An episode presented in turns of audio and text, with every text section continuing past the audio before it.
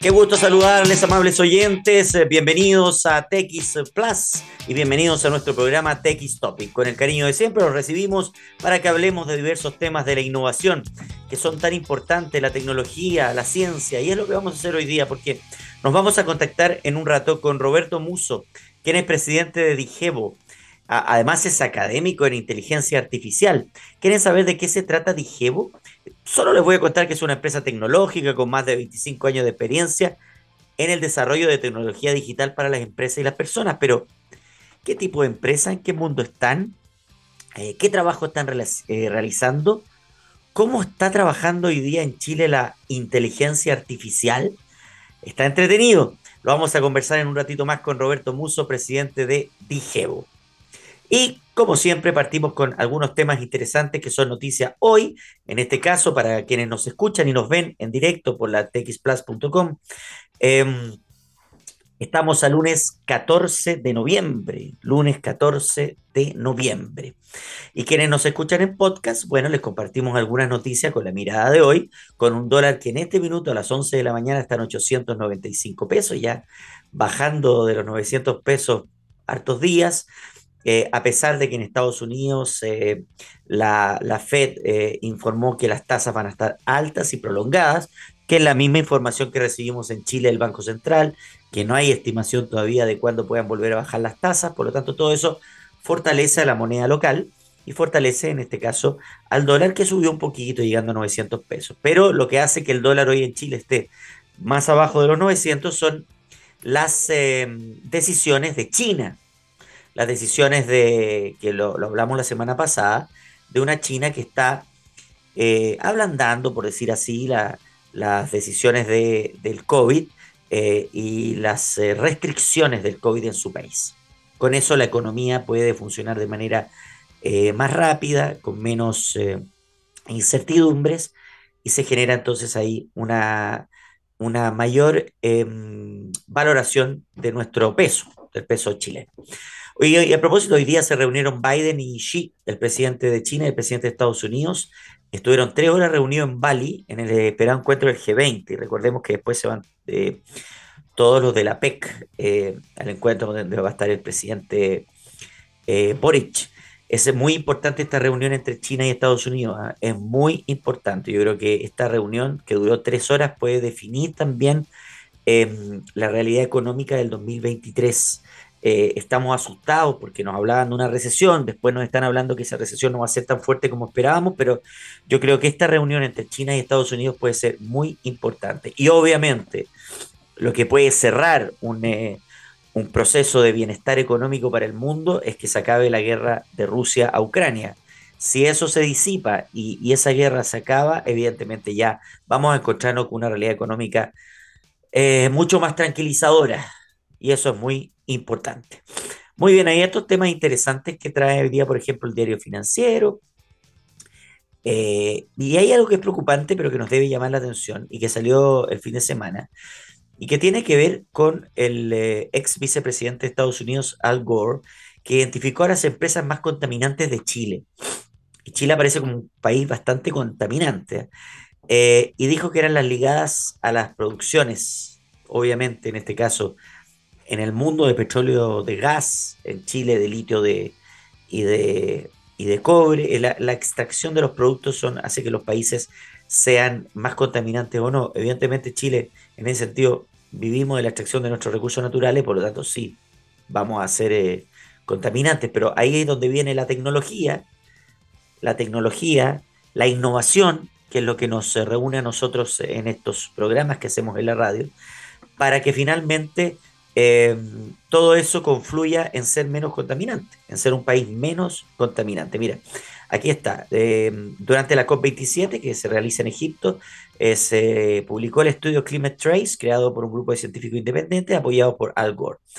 Y aquí dice que se catalogaron a más de 72 mil compañías que liberan este tipo de fluidos que son perjudiciales para la capa de ozono. Según el reporte, los principales contaminantes son plantas ligadas a la extracción y producción de petróleo y gas, que premian, por ejemplo, en Estados Unidos, en Rusia, Ojo, por eso estamos viendo, si todo está unido. Estamos viendo una reunión entre el presidente de Estados Unidos y Rusia. Los países más contaminantes son Rusia y Estados Unidos. Yo no sé si en la realidad hoy día que vive el mundo el tema central haya sido esto, pero ojalá se, se solucionen los problemas económicos, las diferencias que tenemos en el mundo, para que ya las reuniones entre el presidente, el líder de Estados Unidos y el líder de China se enfoquen también en esto, en cuánto están contaminando ellos, siendo los países más contaminadores del mundo. Bueno, Chile. Para Chile, Climate Trace también entregó datos. Según la investigación, el recinto con mayores emisiones de gases efecto invernadero es Loma Los Colorados, ubicado en la región metropolitana. Se trata de un vertedero de propiedad de la empresa KDM.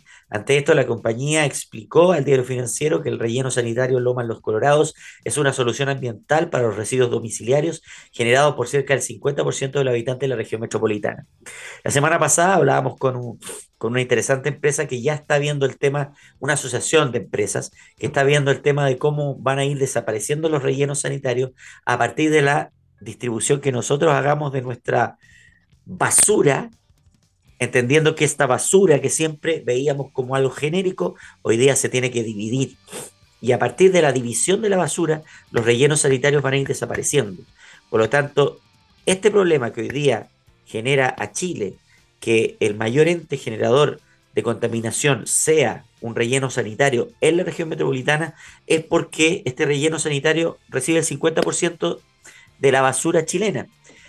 Si nosotros como ciudadanos vamos dividiendo nuestra basura y vamos eh, reciclando de manera ordenada y como se debe, y estas eh, agrupaciones de empresas que van a empezar a pasar con los camiones para llevarse los residuos divididos que vamos a tener todos, vamos a aportar en que finalmente estos rellenos sanitarios o sean más chiquititos, sin duda van a ir disminuyendo su, funcionamiento hasta que desaparezcan. Eso es una proyección por lo menos de unos 30, 50 años más, pero finalmente todo esto depende de cada uno de nosotros, no de que una empresa haga algo, no. También, obviamente, pero acá depende de cada ciudadano cómo va a dividir su basura y cómo va a ser capaz de reciclar. Y a partir del reciclaje, vamos a poder, eh, a poder generar entonces eh, eh, un mayor país y un mejor mundo. Loma Los Colorados seguía en el ranking de emisores por escondida, que era como lo evidente, y la refinería de NAP en Bio Bio. Claro, porque los, la, producción de, propia de, nuestra generación de productos de, la tierra, de, son generadores, así como el gas, el petróleo, eh, tiene que aparecer evidentemente el litio, también tiene que aparecer eh, el, eh, tiene que aparecer también el cobre. Entonces, claro, son evidentemente presencialidades que están ahí que, y que sabemos que, que son reales. Yo creo que finalmente todo esto nos lleva a algo que es fundamental. Es la capacidad que vamos a tener cada uno como ciudadanos de resolver, de resolver de manera eh, real nuestras preocupaciones que tenemos hoy como mundo. Hoy día el mundo está preocupado de la situación económica y de la situación de salud, producto de esta pandemia y ahora en un proceso post-pandémico que no ha sido fácil. Y eh, eh, la, la realidad económica del mundo es compleja, es compleja porque evidentemente estamos eh, frente a, una subida de precios que tiene a toda la gente en todos los rincones del mundo muy preocupada y acá en Chile no es la excepción. Em, y por lo tanto, nuestra visión y nuestra mirada está puesta en el 2023. Antes estaba puesta en el 2024 como el año en que íbamos a salir de todo esto, pero hay buenas noticias, hay buenas noticias bastante alentadoras con respecto a que el 2023 a partir del segundo semestre del 2023 las cosas van a ir mucho mejor. Es decir, la certidumbre que están dando algunos países en resoluciones, por ejemplo, las elecciones de medio tiempo en Estados Unidos fueron eh, muy favorables a, a, los demócratas, al actual presidente Biden, y eso da una certidumbre al mundo, al tiro, y le da una certidumbre a los norteamericanos. Esta reunión que tuvieron hoy Xi Jinping y el presidente de Estados Unidos Biden da una certidumbre porque son tres horas de diálogo entre dos países que tenían muchas diferencias en el plano económico. Entonces vamos a ver qué pasa ahora. yo creo que tienen que llegar a un buen acuerdo. Eso va a dar certidumbre a la economía mundial.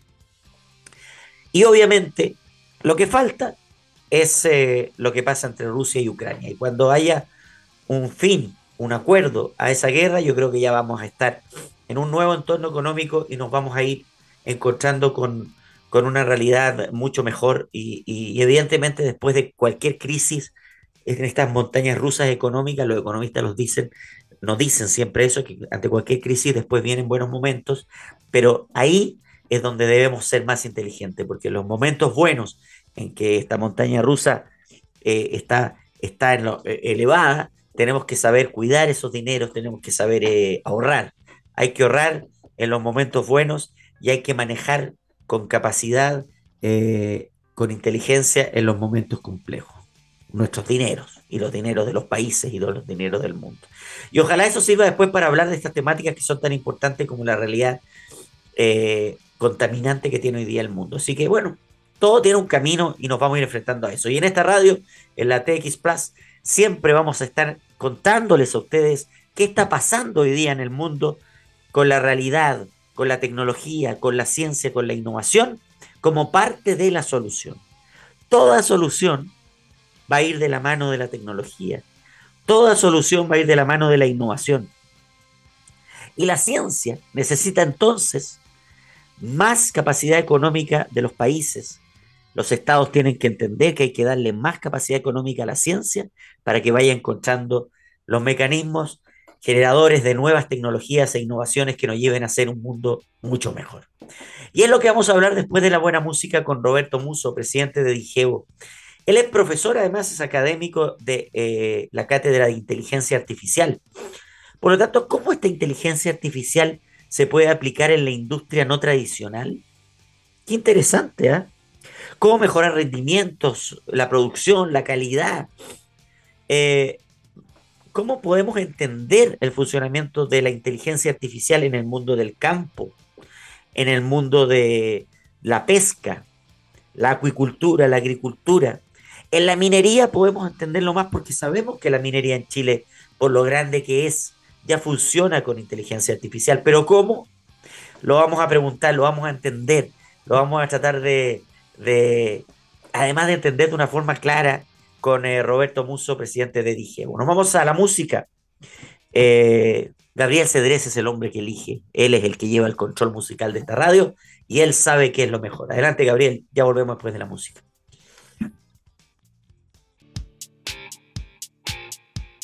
Después de la buena música de TX Plus, estamos de regreso en TX Topic, donde vamos a conversar un tema muy interesante. Ya está con nosotros Roberto Muso, presidente de IGEO, que nada más es académico de inteligencia artificial en, la Universidad Autónoma, en la Universidad Autónoma, ¿no? Eh, Roberto. Eh, no. ¿Cómo ¿Dónde eres? justo no es la Autónoma. ¿En, cuál eres? En varias ah, universidades, en la, Católica, en la Santa María, en la Universidad de en varias universidades. Ah, en varias, me, me diría el puesto acá, en varias universidades. Está bien, felicitaciones, pero ya ser académico de la Cátedra de Inteligencia Artificial es importante. Roberto, bienvenido al programa, gracias por, acompañarnos. Em, tú eres em, de la empresa Digevo, eh, presidente de Digevo. Cuéntanos cómo parte ¿Cómo nace esta empresa? ¿Hace cuántos años? Siempre es interesante para quienes nos escuchan conocer los inicios de toda esta empresa, especialmente cuando tienen que ver con la tecnología.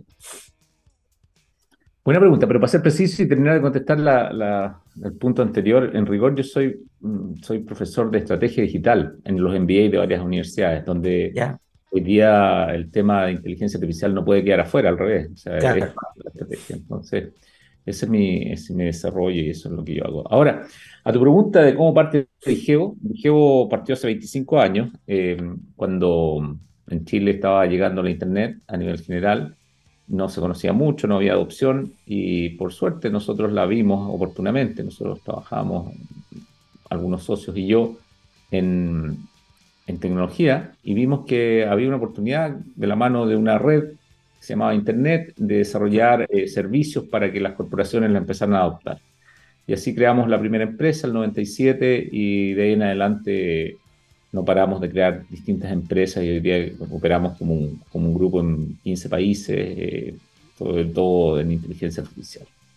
Interesante lo que nos cuenta Roberto, porque la mayoría de las, especialmente startups o emprendedores del mundo de tecnología que nos toca entrevistar y conversar acá en la radio, partieron hace 5, 6 años, son parte del proceso de los últimos 10 años del avance diario de la tecnología, pero una empresa con 25 años que nace a partir de la Internet en Chile es, eh, es interesante porque crece con todo el proceso. Entonces tú has visto cómo vienen avanzando los procesos tecnológicos y has visto desde el inicio cómo otros van naciendo. Entonces, es interesante. ¿Cómo ves tú estos 25 últimos años desde Digeo?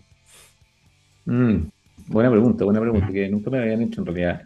Y vemos que de la mano también de la historia esta que te estoy contando, eh, cuando en los primeros años nos tocó a nosotros eh, difundir Internet y desarrollar mm, la mayor parte de los sitios web importantes, los sitios web importantes de ese tiempo, por ejemplo, los laborum.com, que seguramente todos conocen, o, o servipack.com, o, los de los bancos, te fijas, o articos.com, o previred.com, desarrollamos muchos sitios web.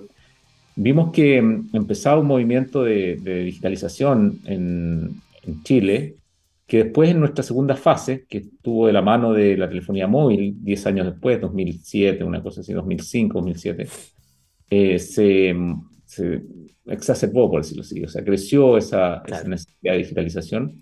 Y ahí se produjo un cambio muy, muy interesante, porque si bien la Internet eh, previamente, entre los años 95 y 2005, estaba accesible para esencialmente una elite en Latinoamérica, a, partir, a partir de 2005 la telefonía móvil y la baja de los precios hizo que todo el mundo estuviera digitalizado, ¿te fijas? Y eso aceleró la adopción digital eh, y empezó a distinguir a aquellos actores, sobre todo corporativos, que, lideraban respecto de aquellos que no lideraban. ¿te fijas? Entonces empezaban a, separarse eh, las distintas industrias en, relación a, esa adopción. Y finalmente, en el último tiempo, donde evidentemente ya no es ningún cuestionamiento si adoptar o no Internet, porque en su tiempo me decían, oye, sí, no, pero ¿para qué eso? Se me va súper bien. Eh, y después la telefonía móvil trajo todo lo que ustedes saben. En el último tiempo se repite un poco la historia con inteligencia artificial. Nosotros desde hace 5 o 6 años o 7 ya estamos metidos de cabeza en inteligencia artificial, sabemos mucho, hemos desarrollado con algunos clientes grandes proyectos importantes. Nosotros mismos operamos empresas basadas en inteligencia artificial y vemos que se repite la historia porque siempre hay dudas respecto a la adopción de nuevas tecnologías y eventualmente creemos que, que hay que ser un poquito más eh, propenso al riesgo de adoptar y probar. Y, y porque si no, el riesgo mayor es quedarse atrás como, como país, como región que es un poco lo que nos está pasando, ¿no? Entonces esa es un poco la mirada que yo tengo desde, desde mi posición de Chile y Latinoamérica. Qué, qué, interesante, ¿ah? porque dijiste algo que es fundamental. Costó que las empresas entendieran eh, la llegada de Internet del 95 y hubo que convencerla y ahora es algo normal. Siempre las tecnologías cuestan que la tradición, no sé si chilena o latinoamericana, entiendan el cambio tecnológico. O sea, como que siempre hay que convencerlo porque te dicen, no, pero si a mí me va bien, con un sistema antiguo que tengo yo de contabilidad. Sí, pero esta tecnología, esta aplicación te va a ayudar. ¿Por qué cuesta tanto eh, convencer a las empresas y a veces a los estados también que la tecnología es sí o sí fundamental? Mira, lo que pasa, y esto lo hemos estudiado muchísimo y es parte de, a mí me toca analizar y enseñar también en los cursos de estrategia digital, es parte del fenómeno tecnológico, porque si tú te fijas, eh, la digitalización, específicamente la digitalización, trajo consigo una aceleración de la tasa de cambio, ¿cierto? Entonces, un cambio tecnológico que se va acelerando en el tiempo a nivel exponencial. Y, esto no, no, no, son términos que son supermanidos, sino que son reales. Cuando nosotros dos podemos conversar acá, eh, que tú podrías estar en Londres y yo podría estar en cualquier parte, eh, y de la misma forma yo puedo ver a un competidor que está accediendo a mi mercado desde Francia, ¿cierto? Y como respuesta a eso, yo podría vincularme con alguien en Alemania y, podría empezar a acelerar mi proceso de desarrollo. Entonces, cuando empieza eh, ese proceso de conexión digital, digitalmente, digámoslo, se acelera el desarrollo tecnológico y la tasa de cambio empieza a aumentar y aumentar, aumentar. Esto, además, apuntalado por las leyes que tú conoces, la ley de Moore, la ley de los efectos de red, entonces todas. Pero, en comparación con eso, la tasa de adopción tecnológica de las organizaciones, digamos las organizaciones a las empresas o sector público, como decías tú, o las universidades, no tiene el mismo ritmo. ¿Te fijas? Eh, tiene un ritmo no exponencial, tiene un ritmo más bien logarítmico, si ustedes quieren. ¿eh? Es decir, un ritmo que es bastante pausado y dicen, si me va bien, pues los ejecutivos, si piensa que aquí las decisiones las toman ejecutivos, voy a ganar el bono igual, si mi, preocupación está en este año en, ganarme el, EBITDA, el bono a través del EBITDA que tengo. Entonces, no, voy a arriesgar este cambio porque, porque es complicado. Entonces, las decisiones son de muy corto plazo, hay muy poca eh, propensión al riesgo, hay aversión al riesgo. Y nos falta un poco la mirada desde más lejos para darnos cuenta de que en realidad, si bien el futuro de cortísimo plazo puede estar más o menos bien, el de mediano plazo está complicado. Porque tienen las grandes corporaciones multinacionales, no para quitar el almuerzo, ¿te fijas? Entonces, esa es la explicación de mi punto de vista. Ahora, claro, te, entiendo que tiene que ver con una cosa económica, o sea, ¿para qué vamos a gastar plata en esto si estamos funcionando? Es una mirada egoísta. Y ahí entonces, para ese convencimiento, ¿es culpa del Estado que no hace un trabajo, no sé si de obligación a través de leyes para que empiecen las empresas a tener todos estos funcionamientos tecnológicos? ¿Es culpa de, nosotros los, comunicadores, que no, no entregamos más información de lo que está pasando en el mundo? ¿De quién es la culpa finalmente? No solo de la decisión del Ejecutivo que se quiere ahorrar plata. Yo creo que tiene que haber otra culpa ahí también. No, sí, pero yo no, no hablaría de culpa, porque en realidad este es un proceso, es un proceso eh, natural dentro de la forma de pensar humana. Nosotros humanos tenemos determinadas condiciones que nos hacen eh, no cambiar dentro de lo posible el statu quo, ¿te fijas? Si estoy bien, pues ¿para qué voy a cambiar? ¿Para qué me voy a arriesgar? Nos gusta la zona de confort. Estamos en una zona de confort, no está yendo bien. y tenemos determinados ritmos. Nosotros no nos ajustamos a una tasa de cambio súper acelerada. No somos capaces de comprender todavía los volúmenes globales de información que nos trae el mundo, porque somos miles de millones. Nosotros hacemos un restaurante para la comuna, ¿te fijas? O sea, somos chiquititos, somos agresivos para todo Chile, ¿cierto? Y para, el sur, ya. Pero no, tenemos una serie de limitaciones. Entonces, no, estamos hechos así, y eso nos sirvió mucho en el Paleolítico, ¿te fijáis? Porque sobrevivimos así. Entonces, claro. no hay que buscar las culpas, ese es mi punto. Lo que creo que es necesario acá es estimular la capacidad de comprender una posición general a nivel global de cambio acelerado digital, ¿cierto? Y darnos cuenta de que en un entorno de alta tasa de cambio, probablemente tenemos que correr más riesgo que antes, porque no sabemos por dónde viene la mano. No sabemos si los metaversos van a ser aquellos que nos den oportunidad de negocio, no sabemos si es la visión computacional, no sabemos si son los Alexa o los Siri en procesamiento de lenguaje natural, o son los computadores cuánticos. Entonces, dime tú, si tú fueras un ejecutivo de una gran empresa, ¿dónde pones tu inversión de este año? Te dije, no sabes.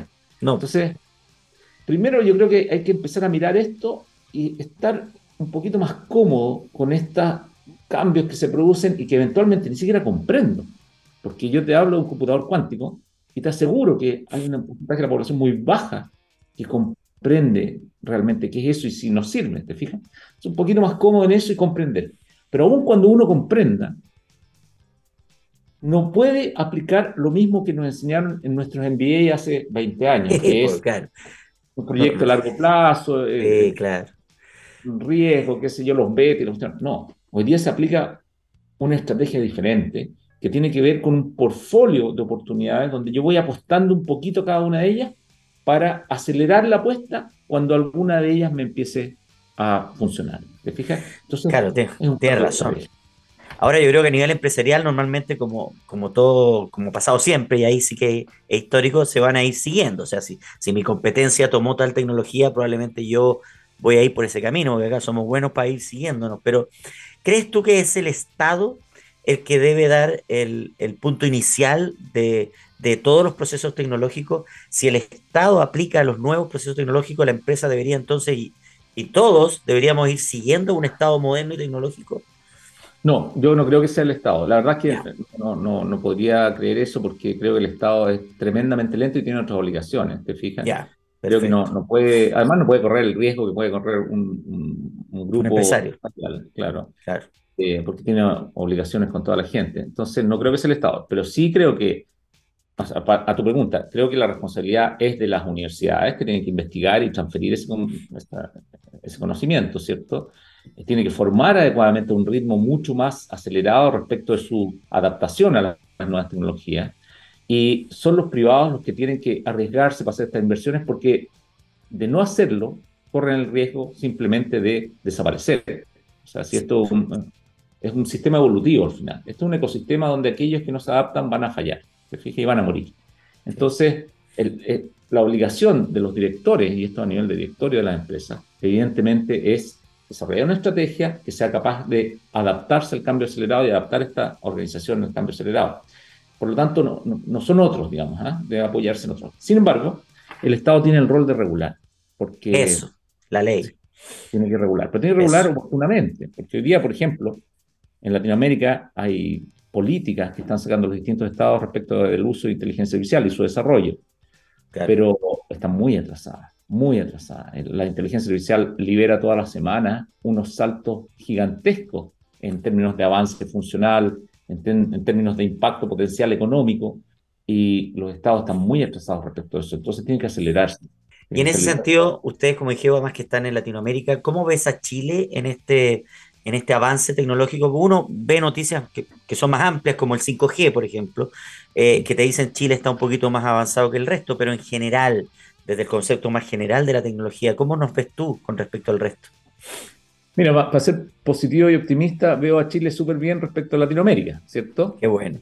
Pero no tan bien como antes, porque hemos estado lentos, ah. hemos tenido otras preocupaciones. Hoy día Costa Rica nos superó en términos de adopción tecnológica, en términos de inversiones, porque desarrolló políticas de, beneficios tributarios, pongámoslo así, para que las grandes tecnologías se instalan allá, ¿te fijas? Eh, ya no somos el, país que tiene el mayor producto per cápita eh, como era usual, entonces no empezamos a atrasar, pero no estamos mal, o sea, si, nosotros eh, nos damos cuenta, eh, empezamos a acelerar, podríamos recuperarnos. Sin embargo, y esta es la mala noticia, toda Latinoamérica está muy mal. O sea, yo lo que te hago es la comparativa con Latinoamérica, ¿cierto? Pero Latinoamérica está muy mal, o sea, de verdad está muy atrasada. Porque piensa en Estados Unidos, Silicon Valley que estuvo en todo el desarrollo, para irnos al tema de inteligencia artificial, de todo lo que estamos viendo en inteligencia artificial, y ahora está siendo alcanzada por China, que viene a la época de la aplicación de inteligencia artificial. Todo lo que hace TikTok y todas estas aplicaciones eh, empiezan a, mostrarse súper bien, eh, son muy, muy interesantes, ¿te fijas? Claro. Pero para eso necesitamos política, necesitamos data, necesitamos inversión, necesitamos agresividad. Entonces, eso no está sucediendo. Europa también está atrasada. Después venimos nosotros, mucho después, y luego viene África. Pero estamos por ahí, te fijas, o sea, estamos cuatro de, cinco continentes. Entonces, piensa que todas tus aplicaciones, toda tu data, fluye hacia Amazon, Facebook, Google, elige cualquiera. Sí, claro. Nosotros estamos entregando aquello que es el insumo crítico para inteligencia artificial a las multinacionales y permitiendo que se alejen, ¿cierto? Probablemente no podemos responder solos, tendríamos que colaborar con, con el resto de los países latinoamericanos, incluso con Europa. Pero el punto mío es que no nos estamos dando cuenta de que el mundo se movió hacia lo digital y en particular se desarrollaron capacidades inteligentes en base a inteligencia artificial y nosotros no estamos ahí, no estamos okay. Este, claro, nos podemos meter en un análisis más sociológico y a lo mejor no es lo que nos, nos, conlleva hoy, pero como tú eres académico es interesante porque siempre Latinoamérica ha estado varios años detrás en todo con, con el resto del mundo. Eh, y lamentablemente en la tecnología uno no puede quedarse con esa sensación, bueno, si, ¿para qué? Si Latinoamérica siempre ha estado 20, 30 años detrás de, Estados Unidos y de Europa y para qué hablar de Asia. Pero en el mundo de la tecnología no, no puede pasar eso. Ahí nosotros no podemos desvincularnos tanto. Tenemos que tratar de buscar la paro, si no vamos a ser dependientes de, los poderosos de la tecnología. Eh, ¿Es eso real?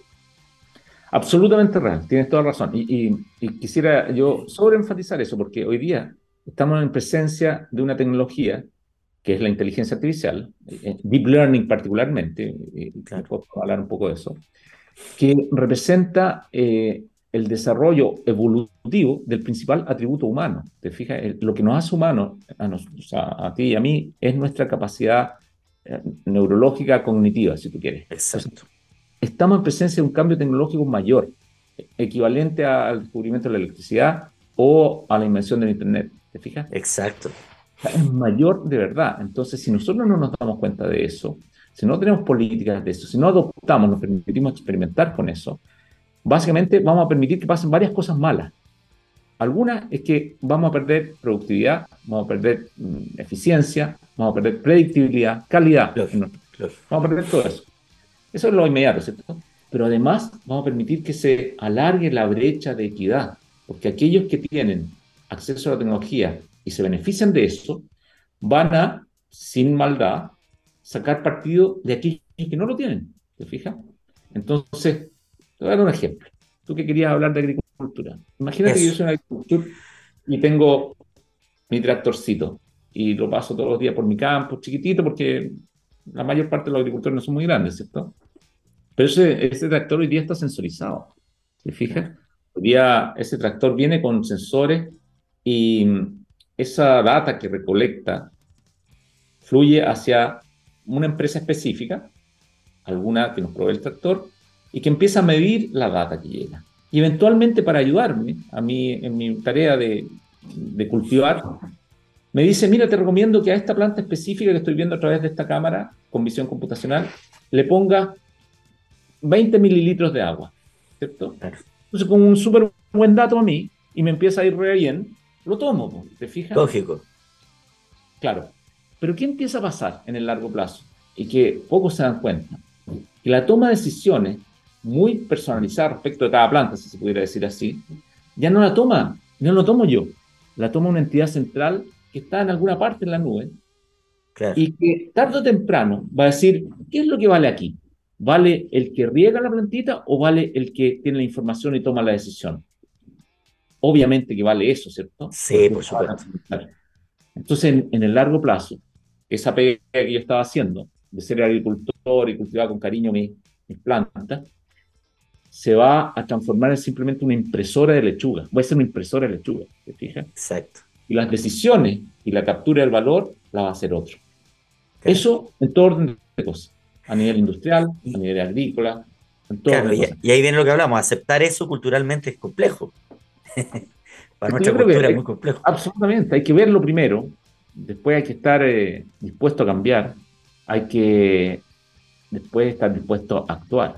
Pero sabes, Roberto, yo creo que yo creo que sí va a influir mucho cuando se den cuenta que eso tiene que ver con tu eh, producción económica, porque ese productor agrícola, que por ejemplo, hablemos de otro producto, saca arándano y le vende arándano a Estados Unidos, lo que va a entender es que el comprador de Estados Unidos va a estar viendo tu comportamiento, va a estar viendo tu producción y va a saber cómo estás produciendo. Si eres contaminante, si estás produciendo mal, si estás cometiendo errores, y te va a dejar de comprar. Entonces tú vas a tener que estar mucho más atento a eso. Totalmente, y bueno tu pregunta, porque como todo, eh, hay oportunidades y hay amenazas, ¿cierto? Entonces, lo que yo te acabo de escribir es un escenario distópico, ¿cierto? Muy, muy pues. crítico, para despertar a la gente. ¿sí? A mí lo que me interesa es que empiecen a despertar. Pero obviamente hay muchas oportunidades. O sea, yo puedo ser aquel que colabora con las universidades como agricultor y les digo, oye, esto es una situación muy local, entonces voy a rescatar datos que no necesariamente son válidos en otras latitudes, ¿cierto? Y ustedes ayúdenme con los modelos y algoritmos que me permitan optimizar mi cosecha, ¿cierto? O optimizar mi producción. Eso, es una oportunidad a nivel de inteligencia artificial. Pero entendiendo que la demanda por eh, bienes de consumo sustentable, que es un poco lo que tú hablas a nivel global, está creciendo y va a ser un driver que va a ser una, una línea que determine el éxito de algunos y el fracaso de otros, yo puedo tomar eso como una oportunidad y empezar a marcar sobre una plataforma blockchain, que tú sabes que es un mecanismo que me permite eh, grabar en piedra distintas cosas que están pasando, eh, podría marcar todo el proceso sobre la plataforma blockchain de tal modo que el consumidor sepa que estoy haciendo comercio justo, sepa que estoy eh, con línea de, no sé, de carbono adecuada, Exacto. etcétera. Entonces, yo podría hacer eso y capturar la oportunidad hoy día para mí, pero hay que estar ahí, hay que estar claro. como tú lo estás haciendo. Hay que estar conectado, hay que ser parte de. Si queda fuera de este mundo, no va a ser parte de nada y los procesos económicos van a ir perdiendo importancia. Yo eh, la otra vez conversaba con una persona eh, mayor, muy exitosa, y que me dijo algo que evidentemente no te va a parecer a ti ni a mí, pero es, una mirada real, yo creo que es el cambio que tenemos que sacar, las estructuras. Me dijo, la inteligencia artificial nunca va a ser superior a la inteligencia humana, siempre los humanos vamos a ser superiores y más inteligentes que cualquier cosa.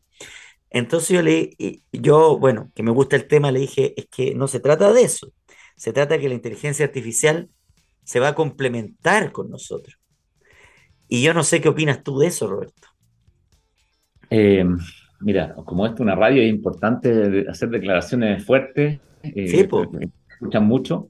Está rotundamente equivocado. O sea, pero rotundamente. Eso. Lo planteo así. Fíjate que en su tiempo, ¿cierto? Cuando teníamos estas turbinas que calentaban agua eh, con carbón y que generaban vapor que movían las máquinas. O sea, en realidad, ¿por qué voy a reemplazar al humano que tiene su fuerza y tiene su versatilidad? Pero evidentemente un motor es mucho más poderoso y es mucho más capaz, es mucho más específico y no falla, etc. Y, y quedó demostrado con el tiempo. Queda demostrado, claro. Mira, nosotros humanos tenemos mucha dificultad para manejar varias cosas. Primero, la complejidad. O sea, si yo te doy 10 variables y te digo, mira el clima y te digo la demanda del día eh, y de ayer y te digo cuánta población hay aquí y te digo, mm, dime cuántos zapatos van a vender en tu zapatería, a lo mejor lo puedes manejar. Claro. Pero si te doy mil variables, no lo puedes manejar. No. La inteligencia artificial sí, ¿cierto? Después, yo te digo, haz esto mismo, pero no para Santiago, no para Bogotá, no para... Hazlo para todo el mundo emergente, que es básicamente 5 mil millones de personas. Claro.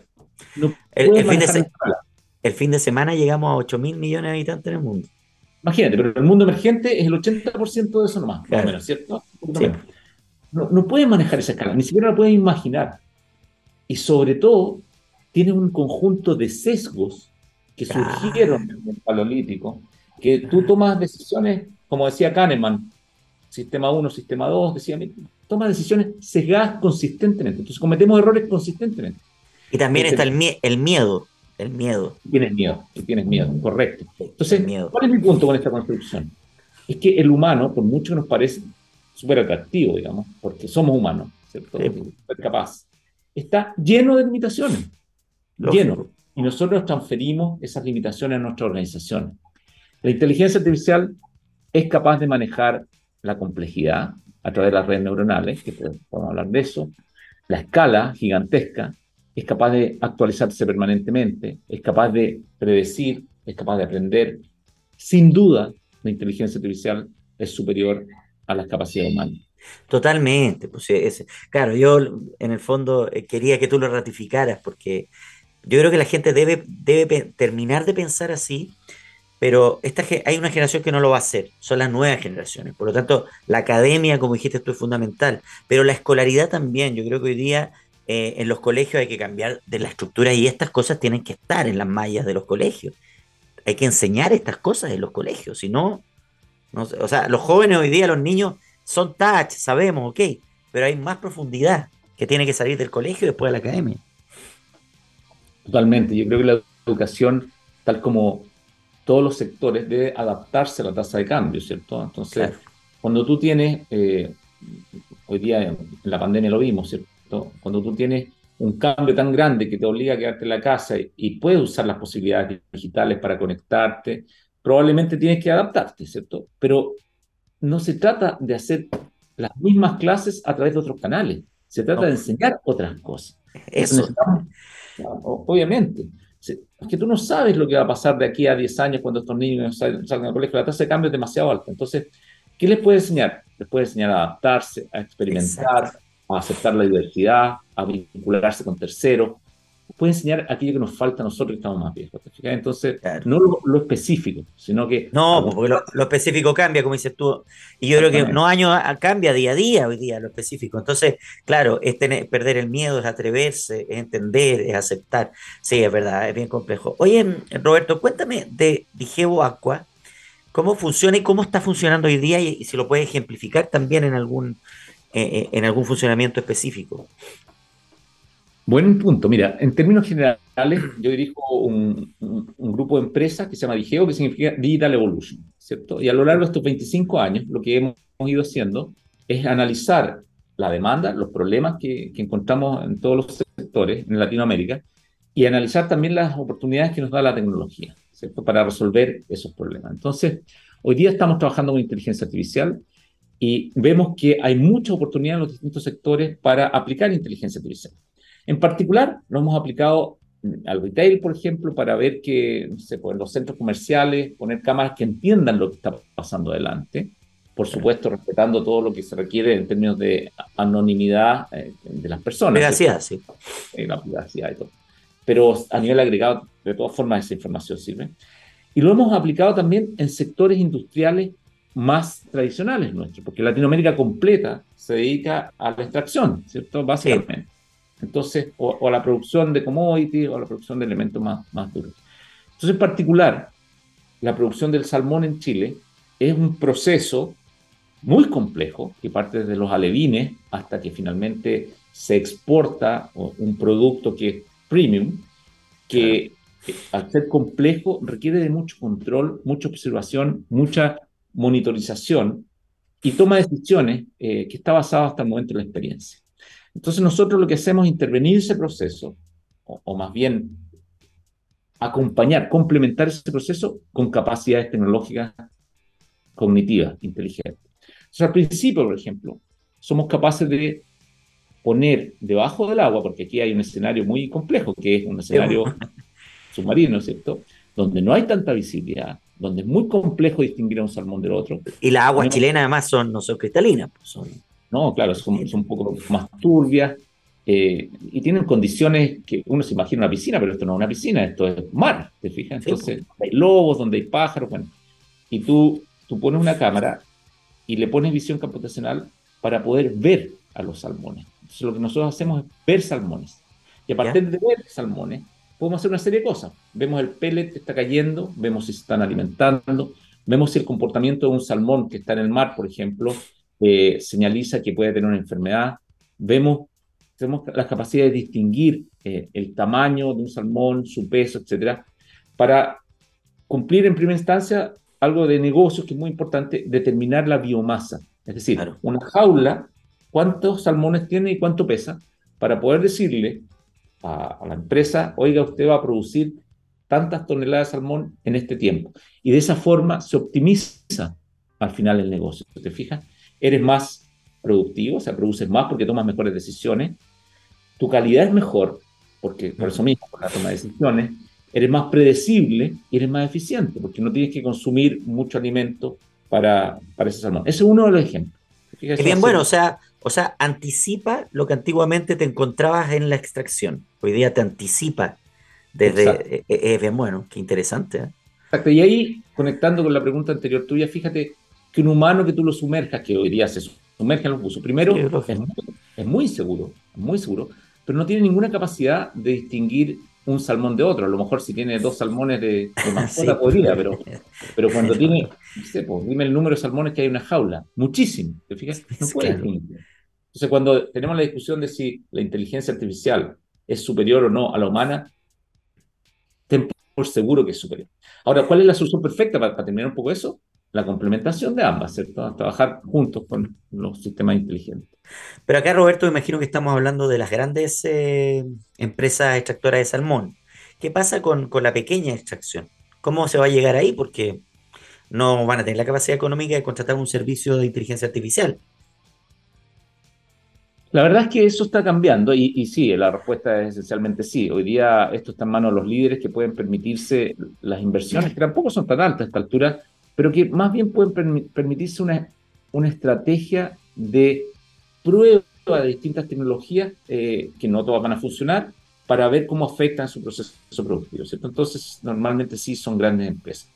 Pero en la medida que la tecnología avanza, tal como tú y yo tenemos a Siri en nuestro teléfono, Alexa, empieza a quedar en manos a un costo razonable de todos, ¿te fijas?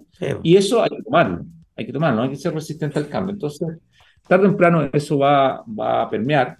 Eh, se habla de, tener inteligencia artificial ya en los dispositivos, en el Edge, entonces en, la propia cámara, sin tener que tener grandes instalaciones, y, esto va a permitir que haya una adopción general. Sí, ojalá sea el, este, este, comportamiento tecnológico en el agua, en el mar, sea en todo el mar de Chile, o sea, se transforme en algo normal de aquí a pocos años más. Va a pasar, va a pasar, pero bueno, todo tiene que ir en un proceso. Nos metimos al mar, Roberto. Metámonos a la tierra, porque el mundo de la agricultura es muy importante. Ahí está el vino, está toda nuestra fruta y verdura que se exporta y, que además nos alimenta a nosotros. ¿Cómo están funcionando ustedes ahí en el mundo de la agricultura? Mira, ahí Yo te puedo contar que, que, nuestra visión primero y después qué hacemos específicamente. Nuestra visión es que hay una fase agrícola a nivel de adopción tecnológica se llama agricultura 4.0, ¿cierto? Habiendo sido las primeras, no sé, si tú te acuerdas que se, cuando se hacía agricultura a mano, después más mecanizada, después se hacía con tecnología digital, pero ahora se hace con, con sistemas mucho más avanzados, o sea, la agricultura 4.0.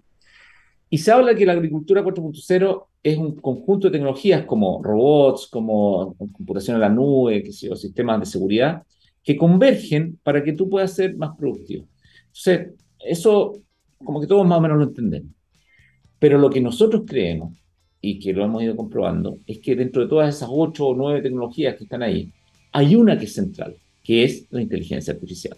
¿Te fijas? Que gobierna las otras, porque tú tienes que tener una capacidad de tomar decisiones. Pone un sensor, ok, y sabes qué, qué humedad tiene determinada planta, por decir cualquier ejemplo. Pero ¿qué haces con esa data? O sea, tienes que rescatarla, si la guarda en la nube, perfecto. ¿Y para qué te sirve? Tienes que tarde o temprano tomar una decisión respecto de qué hacer para mejorar los parámetros que te sirven, que es la producción.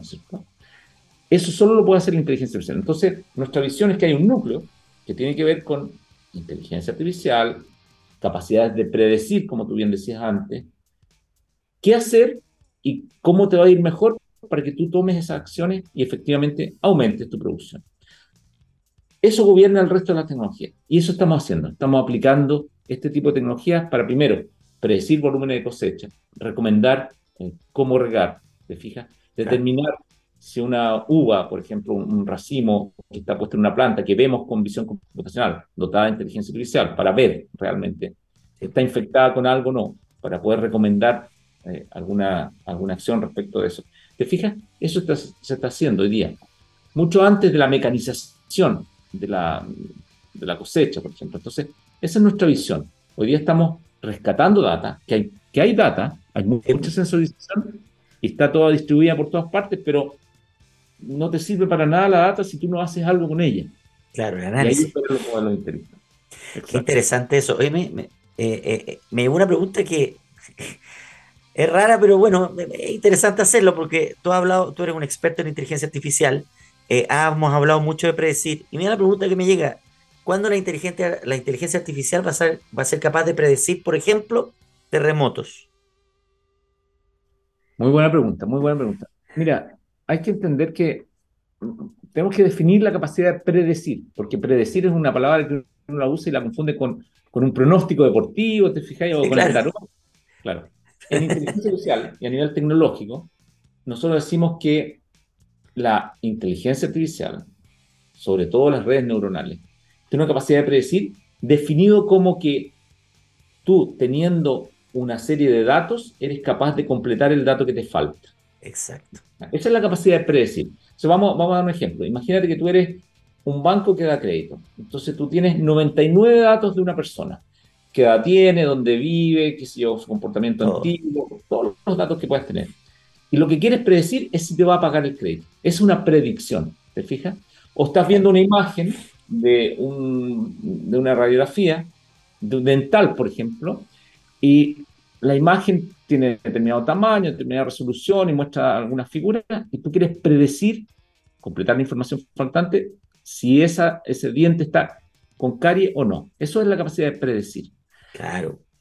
La capacidad de la inteligencia artificial permite manejar volúmenes de datos. O sea, así como yo tengo esos 99 datos que te dan ejemplo, podría tener 1000 datos. ¿Te fijas?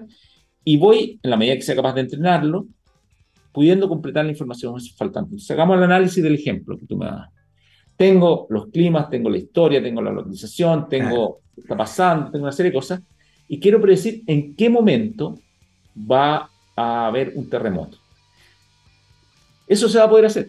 Pero ¿cuál es el problema que tenemos? No hemos tenido data para entrenar suficientemente a las redes neuronales todavía para lograr eso. Pero tengan cuidado. Va a pasar.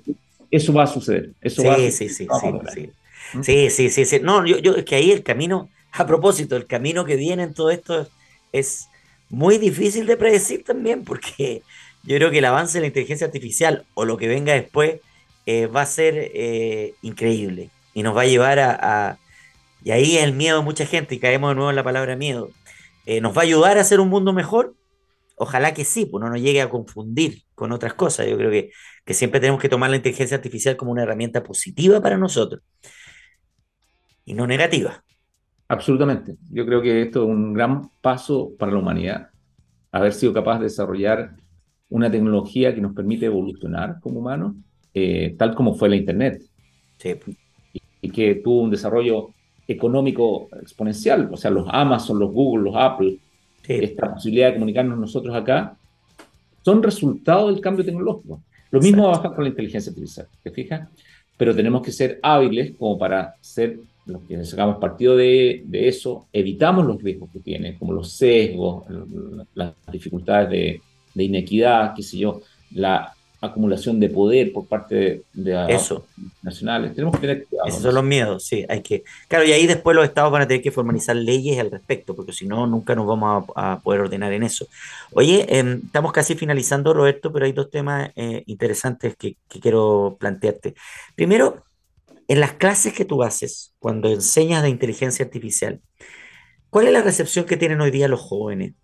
¿Se interesan? ¿Tú ves real interés? ¿Tú ves preguntas? ¿Tú ves cuestionamiento en ellos? Buenísima pregunta, pero aquí tengo que hacer una aclaración. Primero, yo hago clases exclusivamente en posgrado, en MBA, en nivel Ah, ya, personas que ya están trabajando. Ya, pero llevémoslo, llevémoslo ahí. Llevémoslo, ahí. pero es que eso tiene una explicación. Y es que a un profesor que tiene un montón de pega como yo, porque yo dirijo además una empresa, no le interesa hablarle mucho a la gente que no te va a pescar, ¿te fijas? Entonces, por eso es muy interesante hablarle a, quienes tienen experiencia, tienen un nivel como para entender. ¿Te fijas? Un, poquito hago esa clase. Ahora, a tu pregunta, he encontrado muchísima receptividad, muchísima. O sea, hay mucho interés en aquellos que están formándose para dirigir empresas, por comprender el cambio tecnológico y por entender qué hay que hacer. Y la pregunta, yo enseño estrategia, en rigor, no enseño tecnología. Podría enseñar tecnología, pero, ya, ya, ya dejé de hacer eso.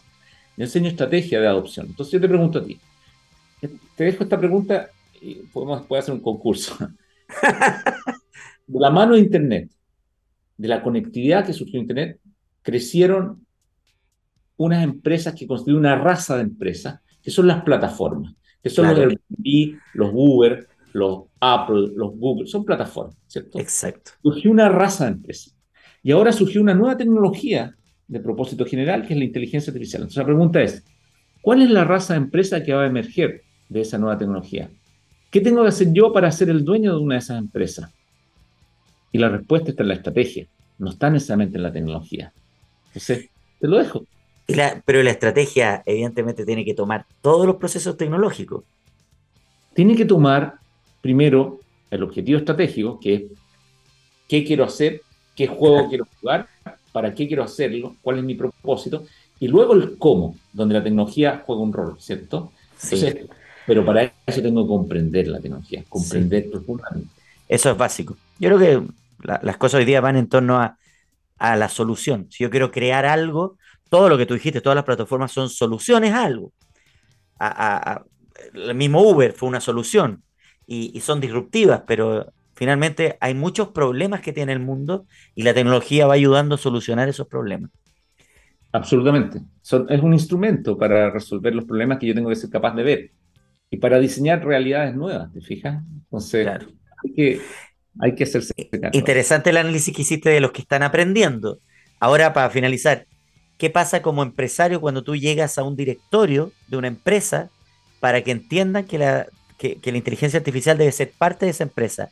Ahí, ¿son receptivos? ¿Cuesta más? Cuesta más por ahora, porque en términos generales y por lógica, el directorio eh, tiene un rango etario un poquito más alto que el estándar, ¿cierto? De, la, sociedad completa. Entonces, como que no, no tenemos tantos nativos digitales en los directorios. Entonces, la comprensión de la materia digital es un poco más compleja, ¿cierto? Claro. Eso también pasa en la alta dirección de las universidades, en general, en la alta dirección. Entonces, si yo fuera un director de eso, yo tengo, tuve suerte porque me tocó estar formado en digital desde muy joven, digamos, por lo tanto, siendo viejo, por decirlo así, de todas formas tengo natividad digital. Claro. Si yo fuera un directorio, tendría que decir, mira, en realidad yo de esto no entiendo mucho, me traigo a un director que sean nativos digitales. Y eso están empezando a hacer las empresas que ya están viendo esto, ¿te fijas? Claro. Están invitando a nativos digitales. Claro, las, las empresas familiares están entendiendo que tienen que ser los hijos y los nietos los que tienen que entrar a estos directorios. Exacto, exactamente. Es súper importante. Oye, Roberto, sumamente interesante lo que conversamos. Eh, felicitaciones por lo que hacen en Digeo, por lo que haces tú además. Es importante siempre conversar con gente que sabe del tema y aprender. Nosotros somos una radio de ciencia, tecnología e innovación que nos escuchan en todo Chile y en Latinoamérica. Y me encanta que la gente siempre, las respuestas que yo veo en las redes sociales, es, eh, es de gracias, porque conocí algo que no, que me fascina, pero que no entendía. Eh, y por ahí va la mano. Yo creo que las comunicaciones también tienen que tomar la mano de ustedes, de la inteligencia artificial, de las tecnologías, y enseñarle a la gente. La, gente tiene que aprender, tiene que entender que esto no es difícil, que esto es fácil si es que queremos que sea fácil. Gracias, Roberto, de verdad. No, gracias a ti por la invitación, un gusto cuando quieras. Y un saludo a todos. Quedaron muchos temas pendientes, así que ojalá nos reencontremos. Esa es la idea. Cuando tú quieras. Gracias, Roberto, te pasaste. Que tengas una gran semana. Ahí estaba Roberto Muso, presidente de Digeo, académico, además experto en inteligencia artificial y un hombre que nos dio una mirada muy interesante de la importancia que tiene la inteligencia artificial. Y atención, también él dijo hoy día la juventud es clave en poner estos temas como presentes, como importantes, como primero en la conversación. Estamos en un mundo hoy día donde los temas son otros. Tenemos que salir de problemas económicos, tenemos que salir de guerras, de diferencias, de enfermedades, de pandemias, pero después tenemos que hacernos cargo de esto, porque es muy importante. Tenemos hoy día un presidente joven en Chile que entiende estos temas, ojalá eso también sea fundamental. Nos vamos, gracias Gabriel Cedré en los controles, gracias Andrea Torres en la edición, nos reencontramos prontamente y que estén muy bien. Gracias.